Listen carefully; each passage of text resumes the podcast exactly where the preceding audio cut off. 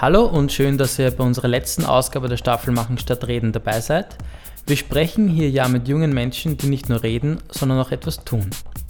Dieses Mal sprechen wir über Feminismus und zwar aus zwei unterschiedlichen Perspektiven und wir freuen uns, heute gleich zwei Gäste begrüßen zu dürfen.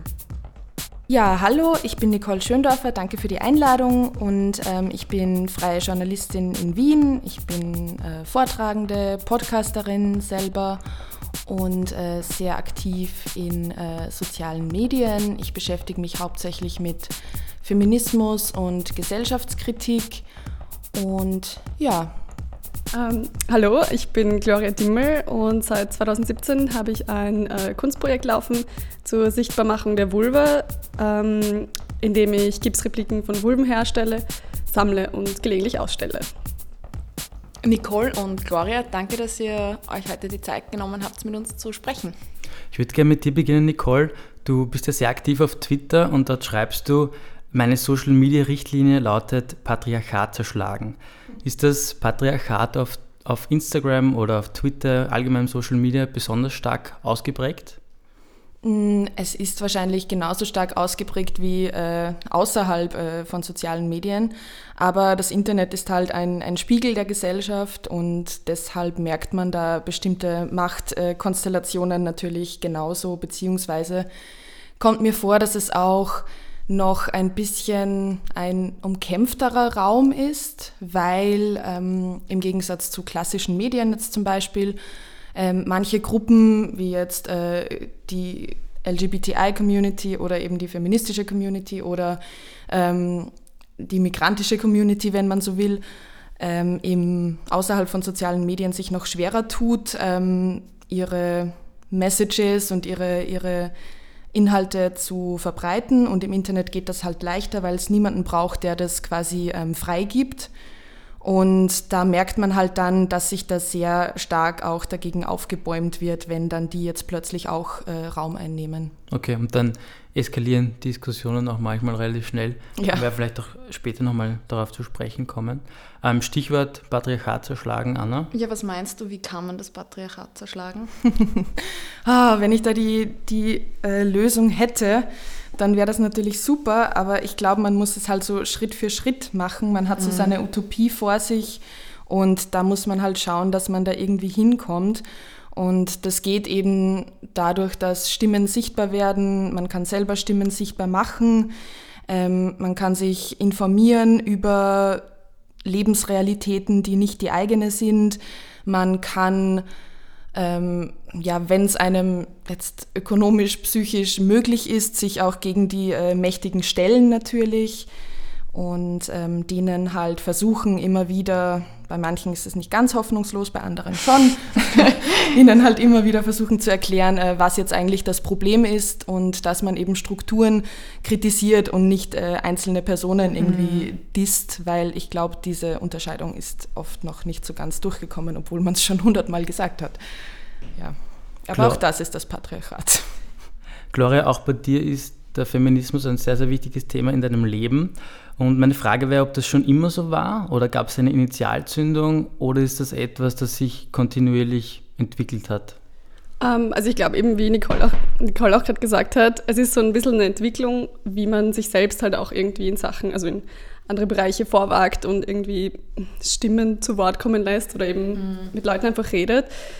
Ähm, und bei mir selbst war es sicher so, dass ich zum Beispiel im Gymnasium Gendern noch für komplett irrelevant und nervig gehalten habe, aber so nach der Zeit versteht man halt, worum es eigentlich geht und eben je mehr man sich aus seiner eigenen Komfortzone hinauswagt und seine Privilegien irgendwie hinterfragt, sieht man, dass es halt echt so viel Nachholbedarf gibt in dem Ganzen.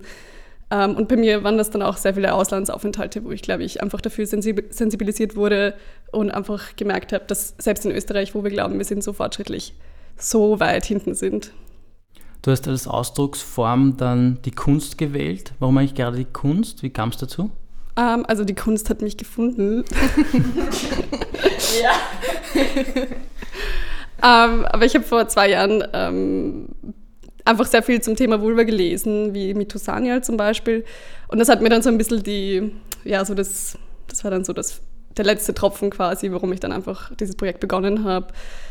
Ähm, und es war halt einfach Zufall, dass es jetzt dieses Medium ist, mehr oder weniger. Also es war jetzt nicht so bewusst gewählt und eigentlich auch im Ansatz eigentlich nur für mich selbst, um meine Vulva zum Beispiel als Gipsreplik herzustellen. Aber daraus ist halt dann ein viel größeres Projekt geworden, das eigentlich ja, nicht meine Intention war.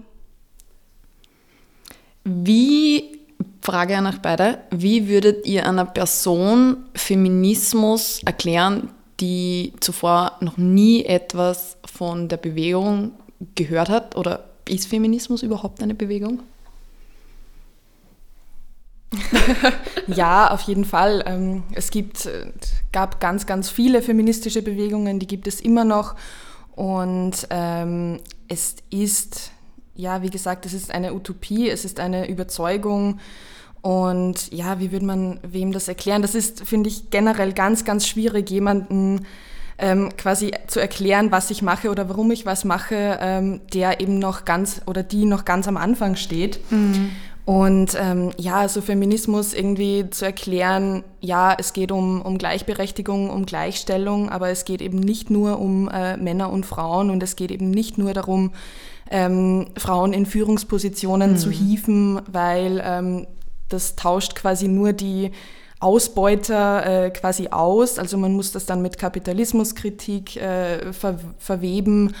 Man muss das mit äh, queer-feministischen Ansätzen verweben, mit ähm, religionskritischen Ansätzen. Also es ist insgesamt ein, ein sehr, sehr großes Feld und ich glaube, da kommt man dann auch mit der Zeit einfach rein, weil jeder, jede fängt äh, damit an wahrscheinlich so, ja, okay, ähm, in diesem Unternehmen sind irgendwie, besteht der Vorstand aus zehn Männern und das findet man dann, ich meine, das finde ich immer noch blöd, eh klar. Aber man entwickelt sich dann halt weiter und checkt, ähm, so dass es halt nicht so linear abläuft und dass mhm. das gute, ja, das gute Leben für alle, das äh, nicht äh, ausgebeutet werden, äh, im, im Zentrum steht. Und da sind halt natürlich Frauen ähm, immer noch sehr äh, stark betroffen davon in jeglichen Bereichen. Gloria? Ähm, ja, du hast schon sehr viel angesprochen, was irgendwie dazugehört. Mm, Zwar natürlich im Grunde ist es einfach die Gleichberechtigung für alle Menschen, dass jeder in Freiheit leben kann, unabhängig von Rollenverhältnissen und Machtverhältnissen. Also ich glaube, es geht einfach darum, das zu hinterfragen, woher diese Machtverhältnisse kommen oder ja. Ähm, aber es ist natürlich schwer, einer Person, die noch nie was davon gehört hat, zu erklären, vor allem, weil sie vielleicht sich dieser Machtverhältnisse nicht bewusst ist. Aber apropos Personen oder ein Mensch, der noch nie davos, äh, davon gehört hat, habt ihr irgendwie Strategien in eurer Arbeit, sei es jetzt die Kunst oder der Journalismus und Medien, Personen zu erreichen, die man vielleicht nicht wirklich erreichen würde, jetzt in dieser Blase, in der man sich bewegt, immer? Ja, anders gefragt, wie erreicht man die Leute außerhalb der Twitter-Blase quasi? Mhm. Mhm. Hm, ja, es ist manchmal einfacher, manchmal schwieriger. Und ich glaube, eben, es gibt jetzt nicht nur die Twitter-Blase, ich glaube, das, das ähm, geht schon in, in viel größere Dimensionen. Und wie ich es mache, ich versuche halt, ich meine, ich kann ihm, wenn ich jetzt einen Text für eine seriöse Zeitung, sage ich jetzt mal, schreibe und nicht nur meine eigenen Tweets mhm. und meine eigenen Blogs äh, mache, dann schreibe ich natürlich auch ganz oder nicht ganz anders, aber ich fange zumindest ein bisschen weiter beim, beim Grund, bei den Grundlagen an. Also ich glaube, die Wiederholung macht auch sehr viel aus, eben immer wieder auf, auf bestehende Machtverhältnisse hinzuweisen und wie äh, die Strukturen äh, sich eben auswirken darauf, dass Frauen eben immer noch ähm, sehr, sehr ja, wenig äh, Gleichberechtigung oder Gleichstellung erfahren und sehr viel Gewalt erfahren. Und ähm, da immer wieder einfach so bei diesen Grundlagen anzusetzen. Da, also ich, ich gehe dann von mir selber aus, bei mir war das halt auch so, ähm, dass ich dadurch dann verschiedenste Aspekte eben erst ähm, verstanden habe und auch ähm, erklären konnte. Und ja, ich versuche das halt auf allen äh, Plattformen irgendwie dementsprechend zu kommunizieren. Also zum Beispiel mit dem Podcast ist es jetzt ein bisschen anders geworden, weil ich im Gegensatz zu Twitter halt mehr Platz habe und, und mehr erklären kann. Und ähm, das kommt auch ganz gut an. Also es gab auch schon viele, die gesagt haben, so, hey, ähm, wow, ich verstehe das jetzt besser oder so. Und das alleine ist halt schon so, ja, okay, gut, weitermachen. Ja. Also du sprichst auch gern öffentlich über Feminismus und du hast, ich glaube, vor zwei Wochen circa am Juridikum einen Vortrag gehalten über Woche, die... Ja über die feministischen Errungenschaften der Regierungspolitik. Und du hast den Vortrag dann nach einer Sekunde circa wieder beendet, weil du gesagt hast, es gab keine Errungenschaften. und dann hast du einen Vortrag gehalten über die antifeministische äh, Politik im letzten Jahr. Und vielleicht könntest du für uns auch mal ein bisschen komprimiert zusammenfassen, was passiert ist in dem letzten Jahr oder was auch vielleicht nicht passiert ist. Mhm. Ja, bei dem Vortrag, ich habe nämlich am, am Anfang einen Witz gemacht, um das Ganze aufzulockern und habe so getan, als würde ich jetzt über die Errungenschaften äh, der Schwarzplan-Regierung sprechen. Ja, ich habe dann eben über die, äh, die Dinge gesprochen, die sie halt kaputt gemacht haben. Es sind halt in den letzten Jahren ähm, ganz, ganz viele, haben sich ganz, ganz viele Strukturen gebildet. Sie wurden geformt von ähm, profeministischen und, und, und ähm, ja auch äh, linken äh, Personen und Gruppen. Es gibt auch das Gewaltschutzgesetz, es gibt äh, Familienrechtsreformen und, und etc. etc. Und das ist halt in den letzten ja, 50, nein, 30 Jahren irgendwie alles so ein bisschen passiert. Und man merkt halt jetzt durch die Regierung, dass sie diese Dinge ähm, Schritt für Schritt angreifen beziehungsweise sie machen es halt nicht so, dass sie jetzt gleich ähm, das Gewaltschutzgesetz irgendwie trashen natürlich, das geht nicht, sondern sie nehmen diesen Gesetzen einfach die Fundamente weg. Sie kürzen Förderungen für, ähm, für die äh, Frauenhäuser, sie kürzen ähm, Förderungen für feministische Magazine, für feministische Festivals, für feministische Kultur, für ganz, ganz viel ähm, Bildungsarbeit. Und je weniger Bildungsarbeit es gibt, äh, desto weniger wird auch das ganze Problem irgendwie äh, verstanden und die ganzen Strukturen äh, verstanden. Und das ist halt schon ein ziemlich perfider Plan, den die da machen. Und jetzt ist es halt auch so weit, dass die Fristenlösung angegriffen wird, wo viele einfach auch schon darauf gewartet haben, inklusive mir. Und Beim Schwangerschaftsabbruch. Wird die von, genau. der, von der genau. Regierung angegriffen? Äh, ja, es sind auf jeden Fall, es gibt ja diese Petition, die heißt äh, Verändern, Verändern. Mhm. Und ähm, das, da geht es hauptsächlich darum, dass ähm, Spätabbrüche äh, verboten werden sollen. Äh, unter dem Deckmantel des, äh, der ähm, Rechte für behinderte Kinder und Menschen die ähm, natürlich auch immer noch weit davon entfernt sind, dass sie in Österreich sowas wie äh, ein, ein integriertes Leben in der Mitte der Gesellschaft führen können. Da hat auch die Regierung dazu beigetragen, weil sie auch da gekürzt hat. Und ähm, ja, das sind halt alles Errungenschaften, die wir ja schon eigentlich für, für geschafft äh, gehalten haben, aber die halt jetzt nach und nach angegriffen werden. Und ähm, es ist immer einfacher, irgendwas einfach ja, zu löschen quasi, als es wieder neu aufzubauen. Und darin liegt jetzt, glaube ich, auch die große Gefahr, dass ähm, eben diese Errungenschaften einfach so ja, plötzlich weg sind und Menschen dann nicht mehr weiterarbeiten können. Mm, zur Bildungsarbeit, das finde ich ganz interessant. Gloria, was glaubst du ganz pauschal, wie aufgeklärt sind die Frauen in Österreich. Also wenn zum Beispiel Mädchen jetzt die Schule verlassen, sie sind 17 oder 18 Jahre alt, glaubst du, kennen die zum Beispiel den Unterschied zwischen Vagina und Vulva? Also anders gefragt, wie viel Aufklärungsarbeit wird eigentlich an Österreichs Schulen geleistet? Also ich glaube sehr wenig. Ja. Ähm, ich glaube, es gibt, es gibt bestimmt einige Initiativen, die sind äh, gut und haben irgendwie auch einen feministischen Hintergrund und so. Mhm. Aber prinzipiell ist es, glaube ich, so rar, dass man da, danach suchen muss quasi und halt ähm, nicht jedes Kind an der Schule oder jede, jeder Jugendliche wird damit konfrontiert. Nicht jeder hat, glaube ich, diese ähm, die Möglichkeit, überhaupt diese Aufklärung zu erfahren oder so. Mhm. Ähm, ich meine, man muss nur an Teens da zum Beispiel denken, die äh, an der Schule ähm, den Kindern beibringen, dass Homosexualität eine Störung mhm. ist und Ehe vor, äh, Sex vor der Ehe verboten ist. Ähm, und ich glaube, wenn man jetzt nicht diesen Anreiz bekommt, dann wird man sich nie damit auseinandersetzen und dass man dann Unterschiede wie Vulva und Vagina überhaupt hinterfragt oder kennt, das ist ziemlich Weil es ja eh gar nicht beim Namen genannt wird. Sowieso, oder? genau. Und gesprochen wird drüber. Ähm, ich glaube, nur wenn man halt irgendeinen Anreiz kriegt, dann ist man einfach selbst dafür verantwortlich, sich halt weiterzubilden. Und ich meine, es gibt genug Informationen im Internet und Bücher und es gibt sehr viel dazu, aber ich glaube, man muss das dann halt einfach selbst übernehmen. Und das ist leider so. Mhm. Ist es dann auch ein bisschen Aufgabe der, der Kunst oder der Popkultur, da vielleicht Aufklärung zu schaffen? Also es scheint fast so, weil die Vulva ist jetzt eben nicht mehr wegzudenken aus Kunst und eben Popkultur. Es ist halt ein Trend gerade, mhm. aber eben auch im Positiven. Es zeigt einfach, dass voll der Bedarf dafür da ist und sich viele Frauen und Menschen mit Vulva davon angesprochen fühlen. Ähm, und ich glaube, das ist halt einfach diese Widerspiegelung, dass ja notwendig ist. Und im Endeffekt ist es vielleicht auch eine Form von Aufklärung, die wir übernehmen. Nicole, wie schätzt du da den Beitrag der Medien ein? Mm, puh. ja, auch eher so punktuell ähm, was, was da beigetragen wird.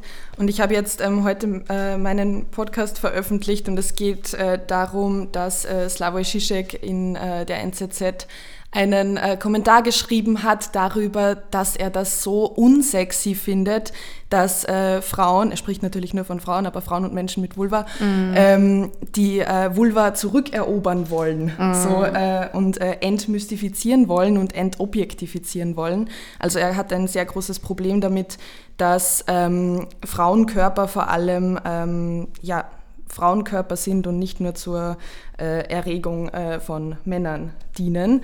Also, und ja, also so einen Text zu veröffentlichen, das ist halt schon eine krasse Entscheidung, finde ich, weil der Text. Von der ist, Zeitung jetzt. Ja, komplett. Ja, und das machen eben extrem viele Medien. Also der hätte wahrscheinlich, natürlich, er ist Zizek, äh, ähm, gut, bisschen mhm. überbewertet meiner Meinung nach, aber ja, ähm, der hätte wahrscheinlich in jeder anderen Zeitung auch Platz gefunden. Und es war ja teilweise auch mit Gastkommentaren in der Presse genau das Gleiche. Ganz genau, es gibt immer diese Kommentare, auch am, am, am 8. März, was halt wirklich dann ein Schlag ins Gesicht ist. Und da sind halt Medien, und genau, es sind halt dann diese, die andere Seite, die wird dann einfach auch nicht äh, veröffentlicht. Also man müsste sich halt entscheiden, irgendwie man, man ärgert mhm. sich über einen Text und so, ja, okay, ich schreibe jetzt da eine Antwort drauf und dann hast du vielleicht das Glück, dass die dann sagen, ja, okay, ähm, schreib was drüber, aber so grundsätzlich, dass ein, ein Text über ähm, darüber, dass wir als äh, feministische Bewegung quasi die Vulva reclaimen, wird einfach so nicht in einer Zeitung erscheinen, ja. weil Vulva auch sehr, nein, i, böses Wort und äh, Sex, uh, ja. Und genau darum geht es, glaube ich, auch in, in deinem Projekt Gloria ein bisschen. Du machst ja die Gipsabdrücke von Vulven und stellst dir auch öfter aus in letzter Zeit. Vielleicht kannst du das auch ein bisschen erzählen. Und ich glaube, vor ein, ich glaube mittlerweile schon ein, zwei Monaten hat es einen Vorfall gegeben, bei dem diese Gipsabdrücke gestohlen wurden während der Ausstellung. Du hast dann auch irgendwie versucht, über Instagram die, die Stücke wieder zurückzubekommen, was teilweise gelungen was? ist. Vielleicht kannst du das kurz erklären, was da passiert ist. Ähm, also ich war halt, im November war das, äh, eingeladen bei einer Ausstellung slash ähm, Party auszustellen. Ähm, und ich glaube, ich habe 40 Abdrücke oder so ausgestellt, also einfach an der Wand hängen ähm, ja, lassen. Und ähm, so ab zwei, wo die Leute dann halt einfach betrunken waren, haben sie einfach zugegriffen und sich die Vulven genommen. So als Souvenir an einen guten Rave zum Teil. ähm, ich finde, es hat halt einfach gezeigt, wie wenig Respekt irgendwie da vor. Ja. Also erstens mal natürlich vor der Kunst, aber auch einfach vor dem weiblichen Körper. Also es ist ja nichts anderes als eine Repräsentation des weiblichen Körpers. Ja, ähm, vor allem in einem Museum wird nie wer auf die Idee kommen, einfach ein Bild von der Wand zu nehmen. Nein, also. nein. Und ich meine, ich weiß nicht, ob die Leute es einfach nicht gecheckt haben, dass es auch eine Ausstellung war, vielleicht, who knows. Ähm, aber es war schon ziemlich krass. Also ich, hab, ich war halt echt stark getroffen, als ich mitbekommen habe, dass die alle fehlen. Ähm, aber es dürfte sich da irgendwie so ein, so ein gruppendynamischer Effekt irgendwie, weiß nicht, zugetragen haben, wo eine Vulva gefehlt hat und dann dachte jeder so, die sind gratis und ich muss mir jetzt auch noch unbedingt eine, eine erwischen quasi. Ähm, aber ich habe das dann halt am nächsten Tag so auf Instagram und so publiziert und wollte halt irgendwie, dass die Leute sie zurückgeben oder halt irgendwie, ich fand es halt einfach auch unglaublich. Ähm, und es war eben auch einfach so ein, ja, ein Beweis dafür, wie man mit Frauenkörpern umgeht irgendwie. Es ist halt wurscht. Ja, es ist zum Zugreifen. Genau. Oh mein Gott, das ist so symbolisch. Wow. Ja. Und ähm, es haben mich dann einige unterstützt und das halt auch geshared und dann ist es doch relativ ähm, weit gekommen, also diese ganze Geschichte. Und es sind dann halt auch tatsächlich Leute, haben sich halt gemeldet und ähm, wollten die Vulven zurückgeben mit diversen Entschuldigungen. Mhm. Also sie dachten, okay, sie waren halt betrunken und sowas oder sie wollten unbedingt eine Vulva haben, weil sie es so cool fanden. Ähm, oder ein Typ hat halt gemeint, ähm, ich hätte halt einfach ein Schild hinmachen sollen, dass man die nicht berühren darf oder so. Ich denke mir halt, das ist irgendwie selbstverständlich, oder? Ja, ähm, aber selbst bei kürzlich beim Riot Festival habe ich auch ähm, genau, genau ja. habe ich ausgestellt. Und ich habe es nicht gesehen, aber eine Freundin hat mir erzählt, dass sie halt bemerkt hat, wie ein ähm, Mann einfach eine Vulva aufheben wollte und sie quasi umdrehen, schauen, was auf der Rückseite eigentlich ist, weil es könnte ja vielleicht ein Name oder irgendwas drauf sein, also eine Beschriftung, wer dahinter steckt, so in die Richtung. Auch ziemlich absurd und das war halt nicht in dem Kontext, wo man jetzt, okay, Party, Alkohol mhm. und so weiter, aber es war halt eine Ausstellung. Und äh, du stehst äh, die Gipsabdrücke nicht nur aus, sondern jetzt entsteht gerade ein Memory, also zwei Vulven also man soll sie finden zusammen. ähm, und du also findest. Memory an, ja. ja, danke, okay. Vielleicht wissen unsere Zuhörerinnen nicht, was ein Memory ist. Okay? Na, aber du finanzierst äh, dieses Memory über Crowdfunding und hast ja. die Summe jetzt eigentlich schon zusammen, oder? Ja, voll. Also es ist relativ schnell gegangen. Wie erklärst du dir das, diesen Erfolg oder eben, du hast das vorher schon ein bisschen angesprochen, also das, dieses große Interesse an dem Projekt? Ja, also es ist ich glaube, es fühlen sich sehr viele davon angesprochen. Ähm, natürlich gibt es auch unterschiedliche, also natürlich jetzt, wo ich so ein bisschen meine eigene Bubble verlasse und das Ganze halt auch ein bisschen öffentlicher wird, kriegt man natürlich viel mehr auch negatives Feedback und viele mhm. finden es halt einfach nur obszön oder einfach komplett absurd. So, warum sollte man das machen? Also warum? Oder viele wollen das halt dann eben auch nicht unterstützen. Aber natürlich, ich habe schon das Gefühl, dass die positiven ähm, Rückmeldungen einfach ja überwiegen, sonst hätte es eben auch nicht gleich, also es war fast eine Woche oder so, war das Funding-Ziel erreicht. Ähm, ja, ich glaube einfach, es ist sehr viel Bedarf dafür da, für das Thema. Viele das gehört ja dann auch zur Aufklärungsarbeit. Genau, man kann das natürlich voll gut dafür verwenden und ähm, ich will einfach das Thema normalisieren damit. Ähm, viele glauben halt, es ist nur Pro Provokation, aber im Endeffekt, es geht einfach darum, die Vulva so alltagstauglich zu machen, dass man einfach nicht sich für jeden Scheiß schämen muss, der damit zu tun hat und dass man einfach über diese ganzen Sachen redet, Körperfunktionen, Menstruation, all diese Dinge, wegen der Frauen ja aus dem gesellschaftlichen Leben manchmal ausgeschlossen werden oder mhm. ja. Ich würde jetzt gerne ein paar Kommentare vorlesen, nämlich du gehörst wieder einmal richtig durchgefickt oder du bist so hysterisch und aggressiv oder geh dich erhängen. Was können Betroffene tun, die solche Nachrichten bekommen? Hm, ja, da gibt es verschiedene äh, äh, Aspekte. Äh, ja, die Nachrichten sind wahrscheinlich so ziemlich ein, von mir. In, ähm, also nicht von mir, ich bin die, ähm, die das bekommen hat. Und ähm, ja, was kann man tun? Also es war ganz am Anfang, wie, ich, wie es angefangen hat, dass ich solche Nachrichten bekomme. Es hat gleich mal mit so Vergewaltigungswünschen angefangen. Ähm, war das sehr, sehr krass und irgendwie, ich bin so aus dem Internet zurückgeschreckt und war so komplett fertig. Und es ist dann leider wirklich so, dass einem, dass man sich eine dickere Haut zulegt, was ja eigentlich nicht sein sollte, sondern es sollte einfach aufhören und man sollte sich damit nicht irgendwie mhm. befassen müssen und keine ähm, Strategien sich ausdenken müssen, wie man damit klarkommt. Aber man muss es dann ja trotzdem tun. Und es hat mir sehr viel geholfen, ähm, mit anderen Betroffenen darüber mhm. zu reden.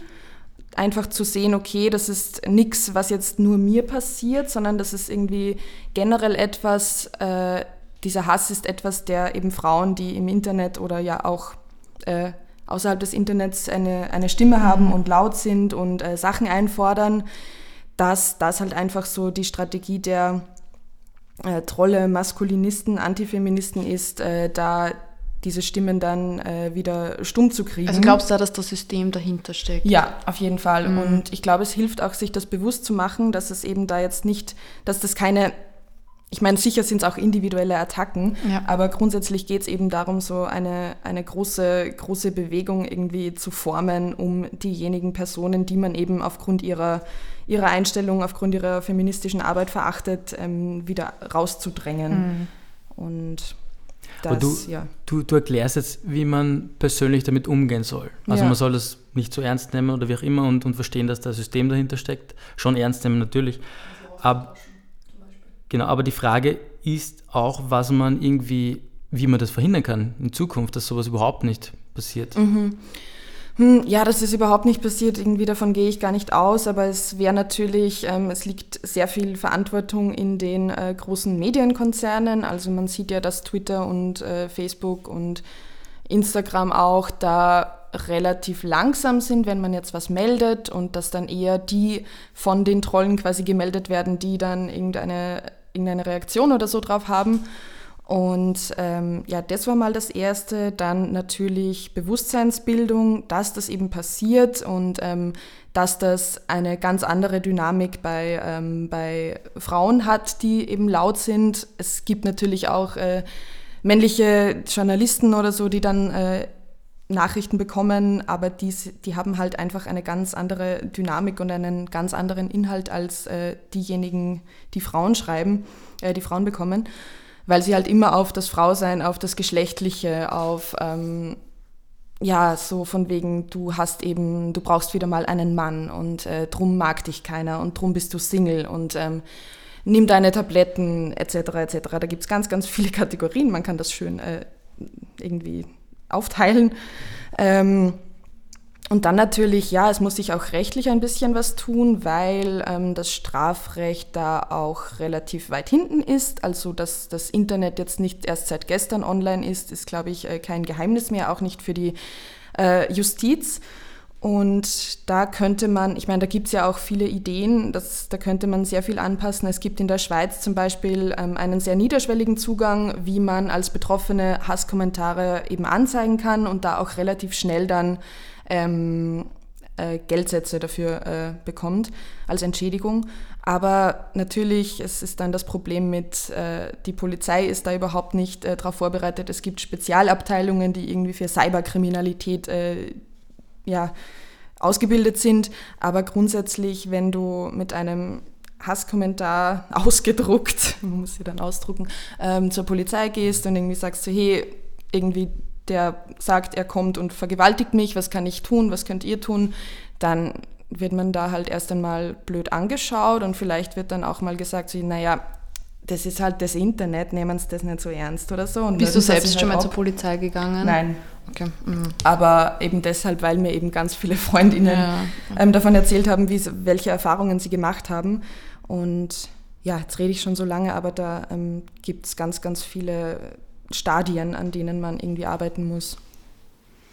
Damit kommen wir jetzt auch schon zum Schluss äh, von dem Gespräch und auch zum Ende dieser Staffel, die wir äh, genannt haben, machen statt reden. Und in dem Sinne, Frage an euch beide, wenn ihr eine, Pers eine Position hättet, in der ihr auch aktiv was gestalten könntet, was wären drei Dinge, die ihr umsetzen würdet sofort? Gloria? Ähm, die Lohnschere schließen. Okay. Am liebsten den Kapitalismus ähm, abschaffen. Ja, sehr Patriarchat und die ganzen Selbstoptimierungs- und Schönheitszwänge, die damit verbunden sind. Sind das schon drei Sachen? Ich glaube schon, kann man, kann man lassen. Okay. Ja, ich schließe mich da kommentarlos an an diese Sachen und ähm, ich würde ich würde einfach noch zusätzlich, ich meine, das, das ergibt sich dann eher aus dem, dass wir den Kapitalismus abgeschafft haben und das Patriarchat zerschlagen haben. Aber so ganz, ganz viele, ganz, ganz äh, viele Räume schaffen, ganz viele Safe Spaces für mhm. ähm, marginalisierte Gruppen und Frauen. Vielen Dank an Danke für das Gespräch. Danke. Danke. ja, und auch an euch vielen Dank fürs Zuhören. Das war schon die letzte Ausgabe unserer Staffel Machen statt Reden. Weiter geht's dann im April mit einer Serie über Europa und die EU-Wahl. Wir würden uns sehr freuen, wenn ihr dann wieder dabei seid. Bis dahin eine schöne Zeit und bis bald. Ciao.